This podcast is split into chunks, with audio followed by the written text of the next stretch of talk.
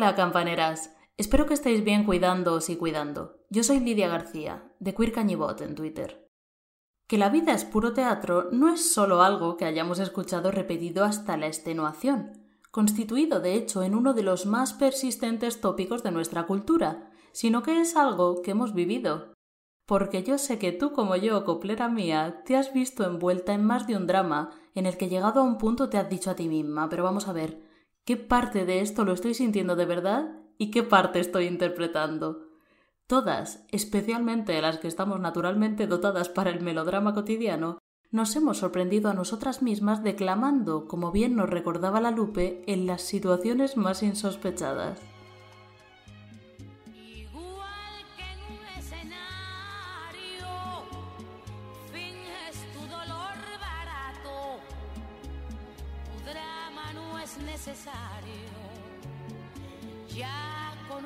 Conozco ese teatro, mintiendo, qué bien te queda el papel. Después de todo parece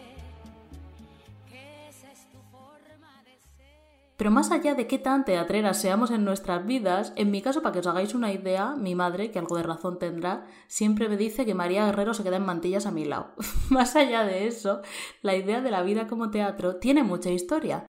La encontramos, por ejemplo, en la antigüedad clásica bajo la forma del tópico literario del teatrum mundi, el teatro del mundo. Esta forma metafórica de entender a los humanos como actores y al mundo como un gran teatro se relaciona por un lado con el alto componente performativo de la vida en sociedad, es decir, la frecuente necesidad que tenemos de interpretar un papel. En el trabajo, en la familia, en el amor, adaptamos constantemente nuestra personalidad a lo que se espera de nosotros en cada situación. De una manera u otra, siempre estamos actuando.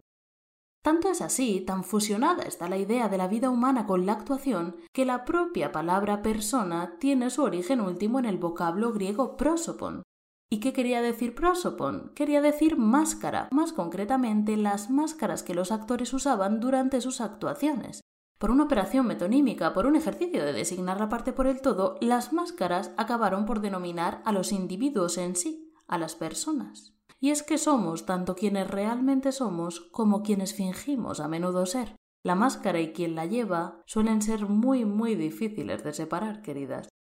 Este tópico de la vida como teatro, además de con estas profundidades psicológicas, se ha relacionado a menudo con otros lugares comunes no menos bajoneros, como el de la muerte igualadora o el vanitas vanitatum, es decir, la vacuidad de la vida y la muerte como único fin que revela la insignificancia de nuestro paso por este mundo. Dicho de otra manera, cuando el telón cae, cae para todos, para el rico, para el pobre, para el feo, para el guapo, y esta puesta en escena insignificante que es nuestra existencia solo tiene un espectador, Dios. Porque además de que tu vida no vale un carajo, tampoco te creas que la puedes vivir como quiera, bonita, que te están observando desde el palco. En fin, este bajón colectivo de saberse vigilado por Dios y vernos todos sometidos, además de a su juicio, a una misma caída de telón que es la muerte, era en realidad un poco un alivio para los más jodidos en vida. Mal de muchos, consuelo de. bueno, consuelo muchas veces de quien no tiene otra cosa a la que aferrarse. Aunque más que consuelo, era también una treta ideológica para que los de abajo se conformaran con su posición y no se quejaran demasiado. A este respecto es bastante explícito el amigo Quevedo en Epícteto y Focílices. Nos dice No olvides que es comedia nuestra vida y teatro de farsa el mundo todo, que muda el aparato por instantes y que todos en él somos farsantes. Acuérdate que Dios de esta comedia de argumento tan grande y tan difuso es autor que la hizo y la compuso. Al que dio papel breve solo le tocó hacerle como debe, y al que se le dio largo solo el hacerle bien dejó a su cargo si te mandó que hicieses la persona de un pobre o un esclavo, de un rey o de un tullido, haz el papel que Dios te ha repartido, pues sólo está a tu cuenta hacer con perfección el personaje, en obras, en acción, en lenguaje, que al repartir los dichos y papeles, la representación, o mucha o poca, sólo al autor de la comedia toca. De la vida humana como un teatro insignificante tenemos muchísimos ejemplos, desde Platón a Balzac, desde Petronio a Jaime Gil de Viedma, que en uno de sus más famosos poemas, No volveré a ser joven, revisitaba este tópico y pasaba de creer que envejecer y morir eran tan solo las dimensiones del teatro a darse cuenta de que envejecer y morir es el único argumento de la obra. Ejemplos hay de muchas épocas, pero si hubo un momento en que se cogió con ganas esto de la vida como teatro, ese fue sin lugar a dudas el siglo XVII, con Calderón y su gran teatro del mundo a la cabeza. El teatro era el gran entretenimiento de la época, Mientras el imperio se empezaba a ir al traste, las comedias de Lope reinaban en las tablas y corrales, y entre quienes pusieron cuerpo, rostro y voz a aquellas historias, pocas han permanecido con tanto fulgor en el imaginario colectivo como la Calderona. El autor anónimo de Genealogía, Origen y Noticias de los Comediantes en España, escrito a comienzos del siglo XVIII, insiste en la distinción entre dos actrices muy conocidas en su momento, una apellidada Calderón, conocida como la Calderona, que acabó sus días como abadesa de un convento, y otra llamada María Calderón, que murió en la miseria. Por lo visto eran hermanas y con frecuencia sus vidas se han mezclado en una historia pues ya con visos de leyenda. Como pasaba un poco, salvando las distancias, con las dos parralas, ¿os acordáis? El caso es que la Calderona, además de una gran actriz y bailarina conocidísima en su época, fue, alerta de retrosalseo, amante del rey Felipe IV. Su Majestad se prendó de ella al verla actuar y no paró hasta consumar su deseo. La Calderona ya había estado casada y había tenido amores, decía la gente, volvemos a las murmuraciones, con Ramiro Núñez de Guzmán, que acabó siendo el yerno nada menos que del conde duque de Olivares, el que partía de verdad del bacalao en la corte, mientras el rey se dedicaba, entre otras cosas, a labores como seducir a la Calderona. El rey no pagó el favor a la comedianta con, por poner un ejemplo, 65 millones de maravedíes en una cuenta suiza, ni mucho menos, sino que tras dejarla embarazada y quitarle a su hijo, la obligó a alejarse de los escenarios y la mirada pública y la condenó a recluirse en un convento hasta su muerte. Lo cuenta Antonio Gala en el episodio de la serie documental Paisaje con figuras dedicado a ella. Hay una época en la historia de España en que todo va manga por hombro aquí, en que los reyes son como los pozos, más grandes cuanta más tierra se les quita. Una época en que se pretende encubrir con falsas alegrías la decadencia, en que se pretenden encubrir las liviandades con los arrepentimientos, es decir, una época en que todo es teatro. Hace teatro, desde luego, María Calderón, la Calderona, una comedianta que representaba a nuestros autores del siglo de oro, de oro solo la literatura, el resto no. Hacen teatro los gobernantes que ofrecen el espectáculo de una ficticia grandeza con que maquillar una realidad pobre y entristecida. Y hace teatro el pueblo, que va sin ton ni son de un auto de fe y un tedeum a una zarabanda o a su propia hambre. No puede sorprender que en una época así, uno de los treinta y tantos hijos naturales de Felipe IV lo tuviese con la calderona, ni puede sorprender que el pueblo participase en esos amoríos y los aplaudiese de abajo arriba, un poco sintiéndose elevado a través de ellos. Teatro todo. Pero el teatro nunca termina a gusto de todos. A los 17 años, la calderona conoce al rey, siempre de negro hasta los pies vestido. A los 18 tiene su hijo. A los 22 la mandan al siniestro convento de Valfermoso de las monjas en la provincia de Guadalajara, hasta su muerte. Porque se enamoró un rey de ella, ella será obligada a ocultarse bajo el rey de los reyes. En este documental de 1984, dirigido por cierto por la gran Josefina Molina, directora también de La Lola se va a los puertos con Rocío Jurado, Carmen Maura daba vida a la calderona. En una escena tras una discusión con su amante Ramiro Núñez y mucho antes de que comenzara su historia con el rey, la actriz bailaba sin dejar de sonreír mientras se vapuleaba a sí misma con este monólogo interior que recoge buena parte de los lugares comunes sobre las mujeres del teatro.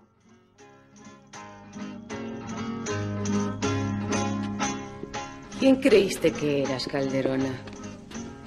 Se te había subido a la cabeza tanto papel de dama. Tú eres hoy Dorotea. Y mañana Lucrecia, o Lucía, o Inés. Hoy eres una santa. Y mañana una moza de partido o una moza de cántaro. Desde los aposentos y el desván te miran las señoras. Desde la cazuela, las mujeres del pueblo. Y todas te desprecian.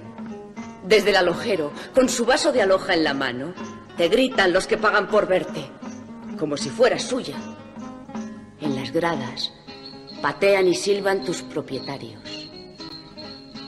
No puede ser de nadie la que de tantos es. Esta es tu casa. Aquí echaste los dientes. Aquí echas el boce cada día. Aquí echarás el último suspiro. Calderona. ¿Quién te creíste? Eres el burro de las indulgencias. Ni lo que recitas lo has ingeniado tú, ni lo has sentido, ni te buscan por ti, sino por lo que aparentas. A todo el mundo le pasa igual, pero en tu oficio queda mucho más claro. Termina la comedia y tú te quedas sola, sin nada que decir, sin un galán fingido al que tus manos acaricien, sin un hijo de carne y hueso tuyo. ¿Cuál es tu vida verdadera? Hija de un infeliz covachuelista entre usurero y vendedor de ropas de teatro. Solo miseria y teatro has visto desde que naciste. Y hasta que mueras, no verás otra cosa. No te engríes, corazón. Aquí acaba tu historia.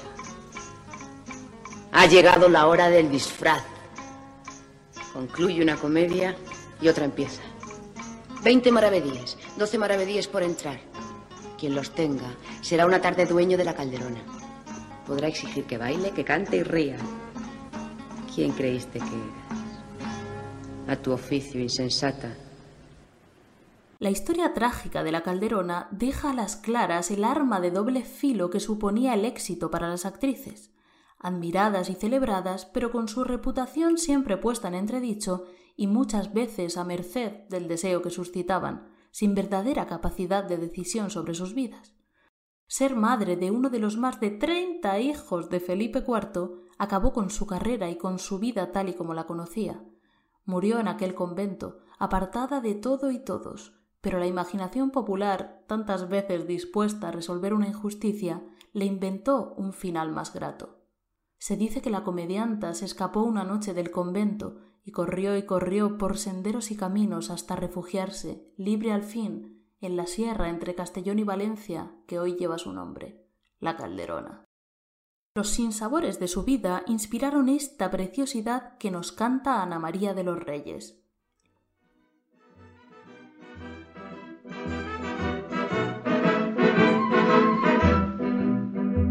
María la Calderona, con su perfil de muñeca, honraba con su persona el corral de la Pacheca. Pero el rey que se moría con la bella comedianta, con malicia le ofrecía olla para su garganta. Y la Calderona cuando le veía a rey en persona, así le decía. Mi reina que quiero, que yo me postra su planta y no debe tener celo de una pobre comedianta. Ponme un rey con su demanda, disponga de mi persona, pero en su amor solo manda.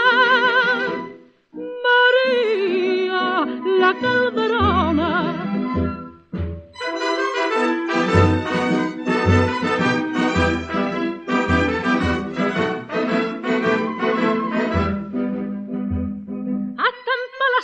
Lo que critica la gente. La reina le habló a María de su rey o pretendiente.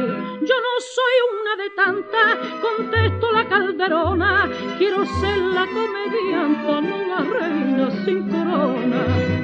Y en la misma corte cuando le veía a rey con orgullo, así le decía. Diga mi reina que quiero, que yo me postra su planta y no debe tener celo de una pobre comedianta. Ponme un rey con su demanda, disponga de mi persona, pero un su amor solo manda. María, la calderona.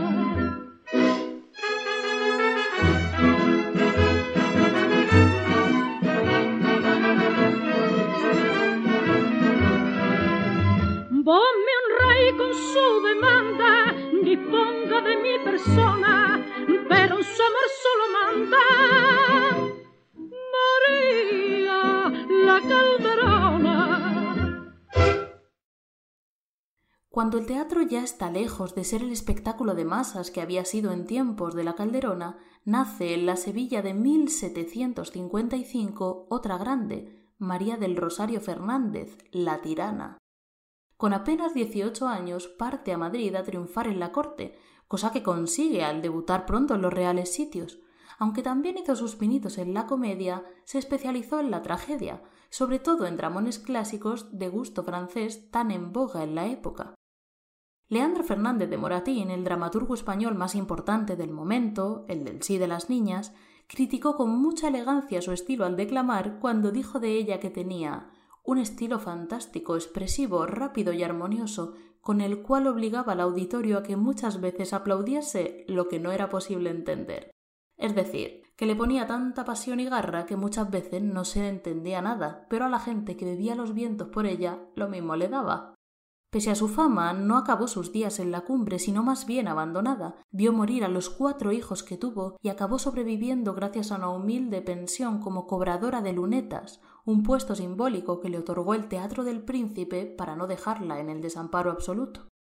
La vida de la tirana, que tomó su apodo por cierto de su marido, un actor al que llamaban así por estar especializado en papeles de déspotas y malvados, parece que no fue en un principio tan truculenta en cuestiones amorosas como la de la Calderona, pero a Dios gracias, a la imaginación melodramática de Juan de Orduña eso le importó más bien poco, cuando llevó su historia a la gran pantalla en 1958 con Paquita Rico en el papel protagonista.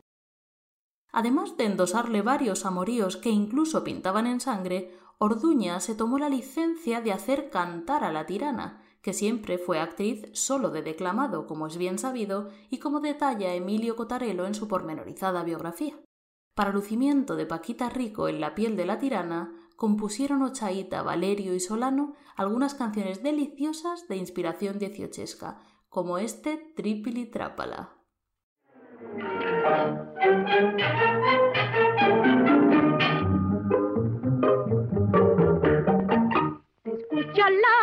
La tiranía desde el palacio al corral. Se escucha la tiranía desde el palacio al corral.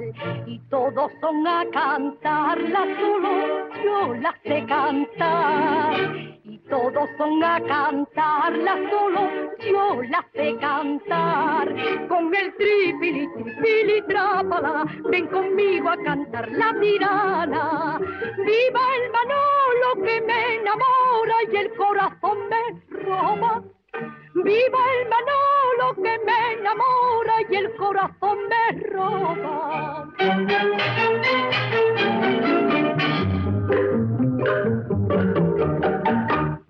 El primer novio que tuve lo comparo con las brevas. El primer novio que tuve lo comparo con las brevas. Yo lo estuve madurando para que otra se lo comiera. Yo lo estuve madurando para que otra se lo comiera. Con el tripili, pili, trápala, ven conmigo a cantar la tirana. Viva el Manolo que me enamora y el corazón me roba. Viva el Manolo que me enamora y el corazón me roba.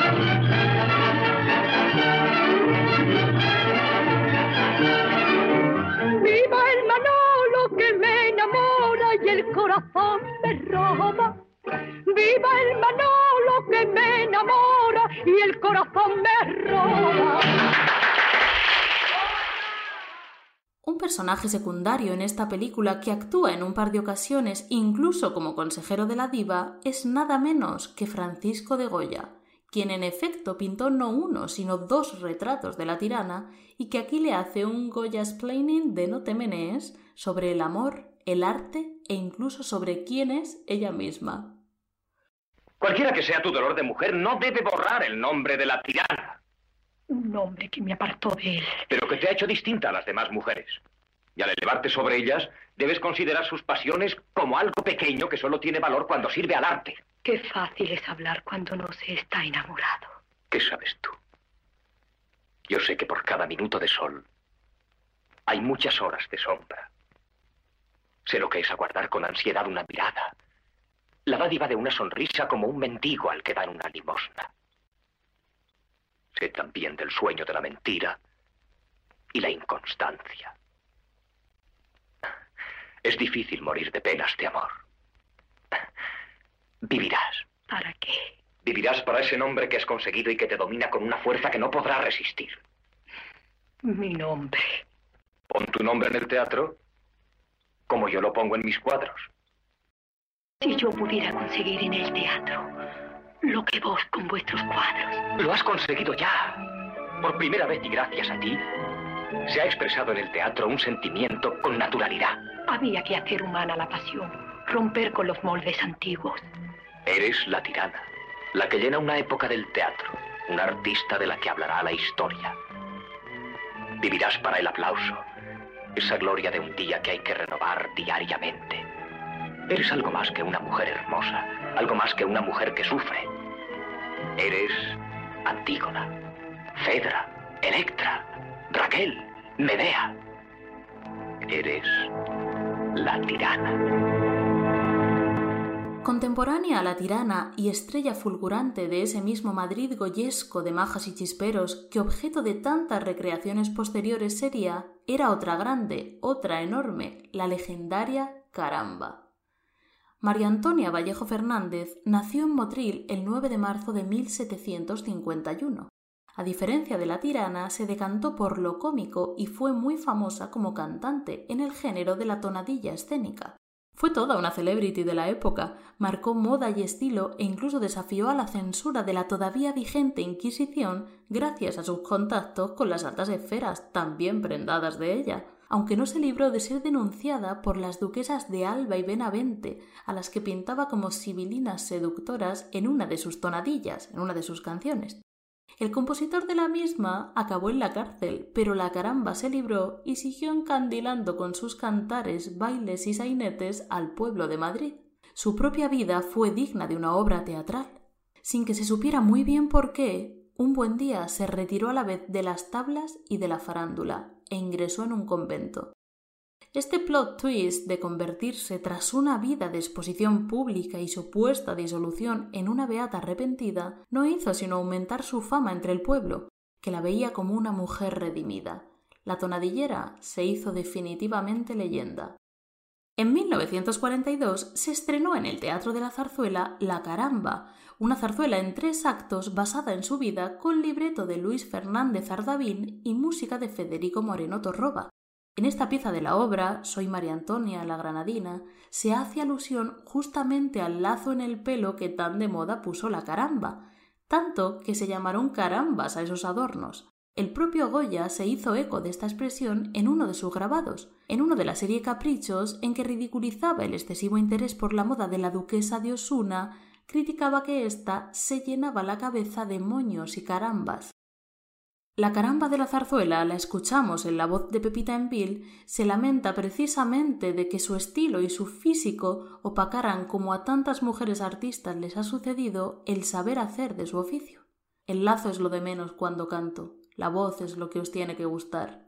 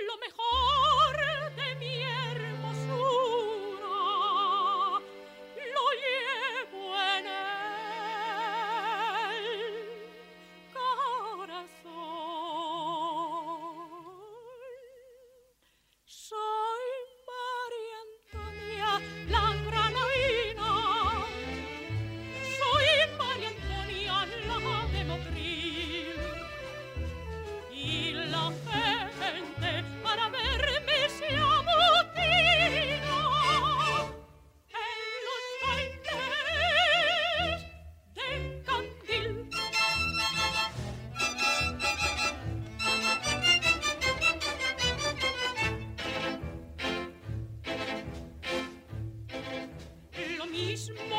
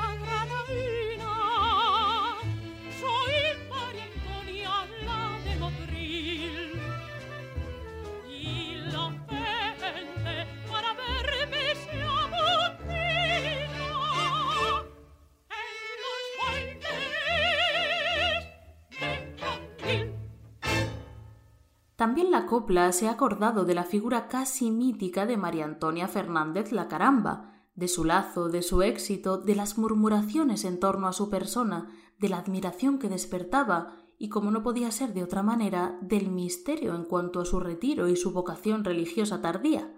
Su vida entera parecía hecha adrede para alimentar los sobreentendidos y las elipsis que nunca faltan en una buena copla, y esta desde luego lo es.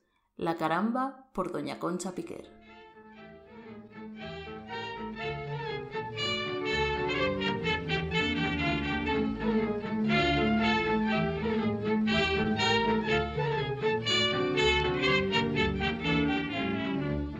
La caramba era una rosa cuando vino de Motril a sentar plaza de maja en la villa de Madrid. El pelo como la moran, los ojos como los celos y en la cabeza temblando un lazo de terciopelo. Y el Madrid de aquel entonces que por ella enloquecía entre caramba y caramba a la caramba decía. Ay, María Antonia Fernández, te quiero a ti, ay, caramba, caramba mía. Ay, María Antonia Fernández, todo Madrid por ti canta de noche y día. Y los manolos que van al Prado se han vuelto locos y enamorados. Que en la caramba, cuando van dando canela en rama, va derramando. Viva el jaleo, que viva, viva la alhambra, que vivan los ojos negros, negros negritos de la caramba.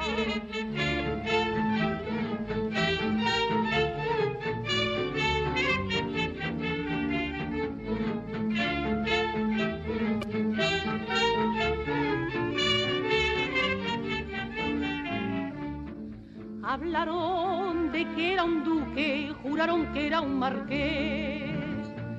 Murmuraron del monarca, dijeron de un portugués. Lo cierto es que María Antonia renegó de los madriles y cambió el traje de maja por unas tocas monjiles. Y el Madrid de aquel entonces, que sin ella no vivía, entre caramba y caramba, a la caramba decía. Ay, María Antonia Fernández, pobre de ti, ay, caramba, caramba mía. Ay, María Antonia Fernández, todo Madrid por ti llora de noche y día. Que a tu persona no hay quien la vea, ni por ventana, ni por azotea.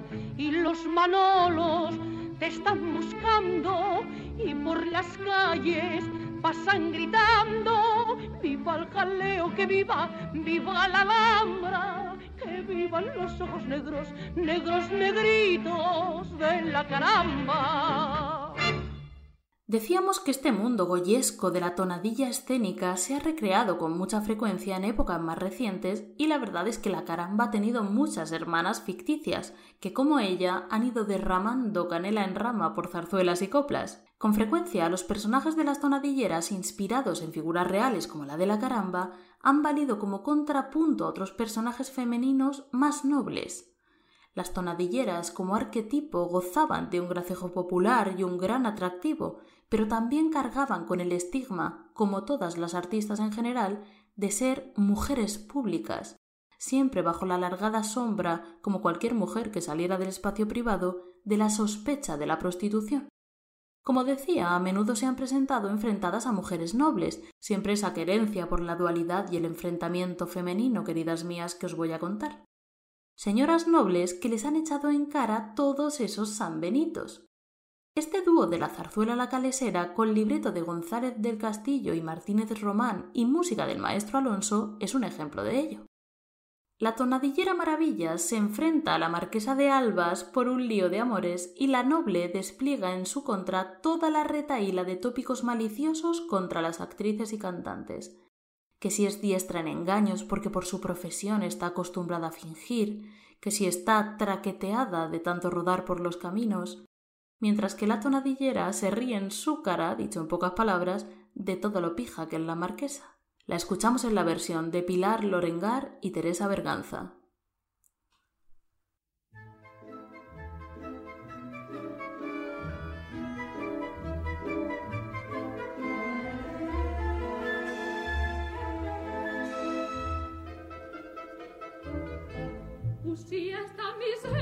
De più peso per lleva siempre cosido precocido usía de casarse con un potro que sin perder el nombre no más que es el marido.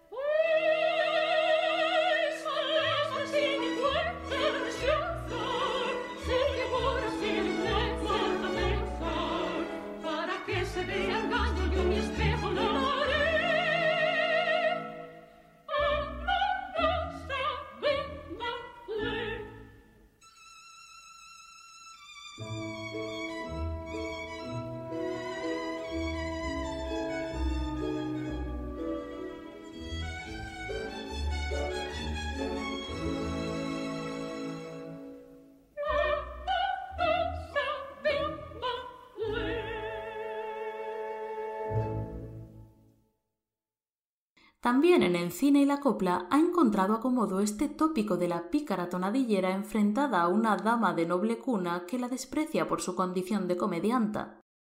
En Goyescas, Imperio Argentina obra el prodigio de hacer de las dos, sí, de las dos a la vez, de la tonadillera y de la condesa en este caso. Goyescas, dirigida por Benito Perojo en 1942 y galardonada en el Festival de Cine de Venecia de ese mismo año, adaptaba la ópera del mismo nombre de Enrique Granados, que a su vez se inspiró en los cartones para tapices de, oh sorpresa, Francisco de Goya. En ella, Imperio interpreta, ayudada por la técnica, a los dos personajes principales, una tonadillera y una condesa que se parecen mucho físicamente, y tanto como que Imperio hace de las dos, lo que genera varios equívocos y enredos. Décadas antes de que Lindsay Lohan se repartiera entre Londres y California, e incluso mucho antes de que lo hiciera la niña protagonista de la primera versión de los 60, Hayley Mills, ya teníamos a Imperio por duplicado. ¿Qué os parece? En la película hacía hasta dúos musicales consigo misma, como esta especie de pelea de gallos castiza que en la línea de la canción anterior de la calesera enfrenta a la noble con la comedianta, maja y condesa. Como si es madama que va en litera, que va en litera, y que no sube andando ni la escalera, ni la escalera, a decirle dos frescas sin contrabando, he venido en el coche de San Fernando. Ay, ay, ay, con el ay, cara y que vida. Ay, ay, ay, San Antonio de la Florida. Ay, ay, ay, con el ay, sal y pimienta. Y guindilla picada con mucha menta.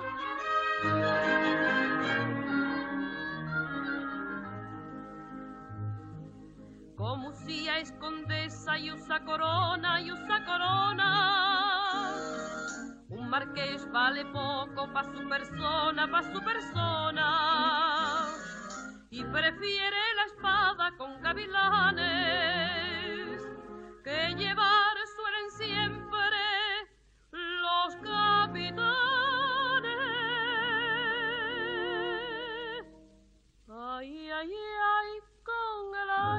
cara y vida. Ay, ay, ay, San Antonio de la Florida.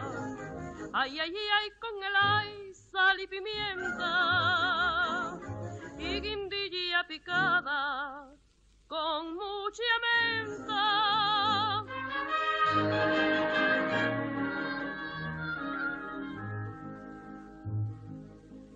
Barro me mancha, ni tú me hieres, ni tú me hieres.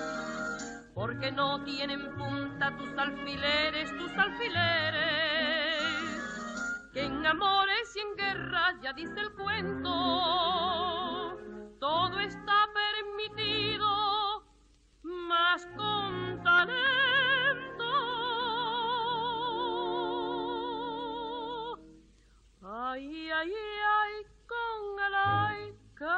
Vida. Ay, ay, ay, San Antonio de la Florida. Ay, ay, ay, con el ay, ya estoy vengada. La que vino por lana va trasquilada. Pero no solo es que las folclóricas hayan interpretado a tonadilleras y actrices teatrales, sino que la propia copla nació como un género con un fuerte componente escénico. No hay más que pensar en la composición del gran triunvirato de la copla, el formado por Quintero, León y Quiroga. Manuel Quiroga hacía la música, Rafael de León las letras y Antonio Quiroga, con su amplia experiencia como dramaturgo, aunque también intervenía en las letras, sobre todo se encargaba de escribir los sainetes de los espectáculos dentro de los que se estrenaban e interpretaban estas coplas, aunque con el paso del tiempo hayan sido consumidas como piezas exentas.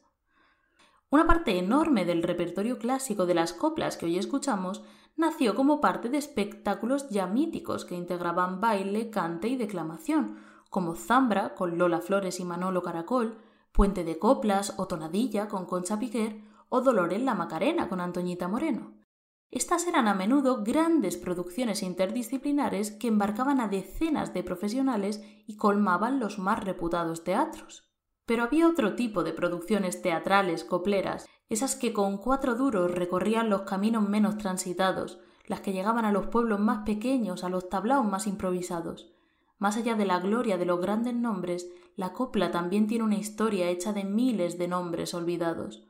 Un precioso homenaje a estos cómicos y cantantes de tercera y a su hacer arte con lo que se podía, con lo que estaba buenamente a la mano y a veces en las peores condiciones, lo hizo precisamente en forma de una obra de teatro José Sánchez Sinisterra en Ay Carmela. La obra toma el título de la canción popular que solía entonarse en el Frente Republicano.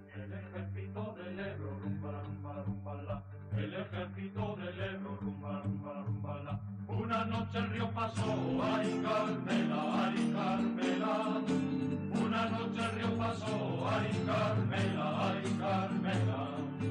Pero nada pueden bombas, rumba, rumba, la, rumba, la. Pero nada pueden bombas, rumba, rumba, la, rumba, la. Donde sobra corazón, Carmela, Carmela. Carmela, Paulino y Gustavete, a quienes darían en la adaptación cinematográfica vida Carmen Maura, Andrés Pajares y Gavino Diego, son un humilde grupo de cómicos que en plena guerra civil amenizan el frente republicano con sus declamaciones, teatrillos y también, como no, cantares.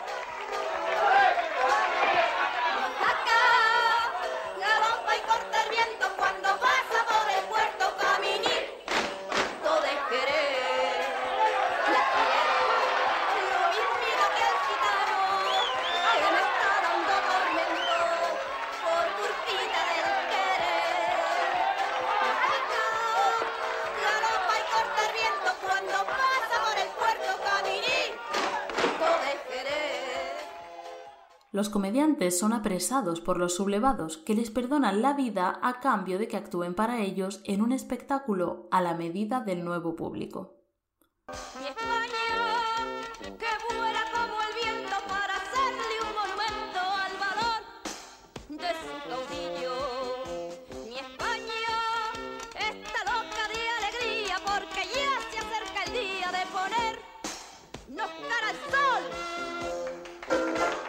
Cambio de letra de Mijaca, además de simbolizar la renuncia a sus ideales de los protagonistas de la película para poder sobrevivir, bien podría servir como metáfora de la apropiación que la futura dictadura emprendería con este género musical, hasta lograr colar en el imaginario colectivo ese vínculo tan persistente entre copla y franquismo, ensombreciendo en parte el legado a la copla de figuras como el propio Ramón Perelló, autor, junto con Juan Mostazo, de Mijaca, y también de la bien pagada, falsa moneda, échale guindas al pavo o los piconeros, que afín a la causa republicana llegó incluso a ser encarcelado durante varios años.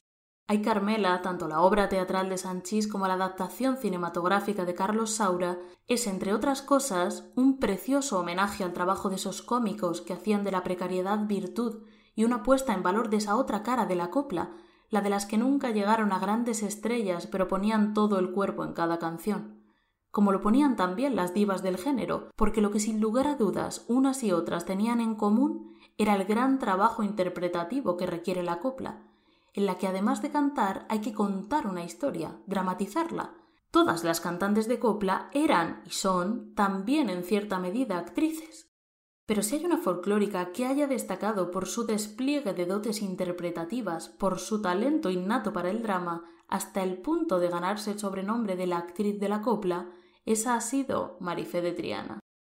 Ojos fieros para la loba, manos temblorosas para Tengo miedo, alguna que otra lágrima para María de la O. El repertorio de emociones que Marifé conseguía transmitir sobre el escenario, no solo con su voz, sino también con su cuerpo todo, la hacía sin duda merecedora de tal sobrenombre. Por la calderona, la tirana, la caramba y todas las que nunca llegaron a divas, pero también pusieron el cuerpo para contar historias sobre unas tablas, por todas las teatreras que fueron señaladas por serlo, por todas ellas va el episodio de hoy. Os dejo con Torre de Arena por la gran actriz de la copla, Marifé de Triana, y yo me despido hasta la próxima. Cuidaos y cuidad.